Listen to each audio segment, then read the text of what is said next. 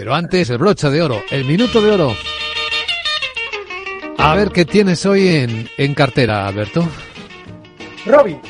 Hemos hablado en varias ocasiones de Robbie durante el último mes y todas ha ido bien. La semana pasada hizo una trampa formidable.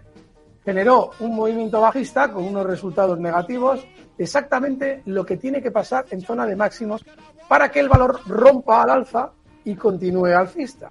Ya lo ha hecho. Ya cotiza en 74,2 por encima de sus anteriores máximos históricos. El siguiente objetivo en 80 y si queremos un stop relativamente cercano, niveles de 70,50. Un valor fantástico. Robi, mercado español.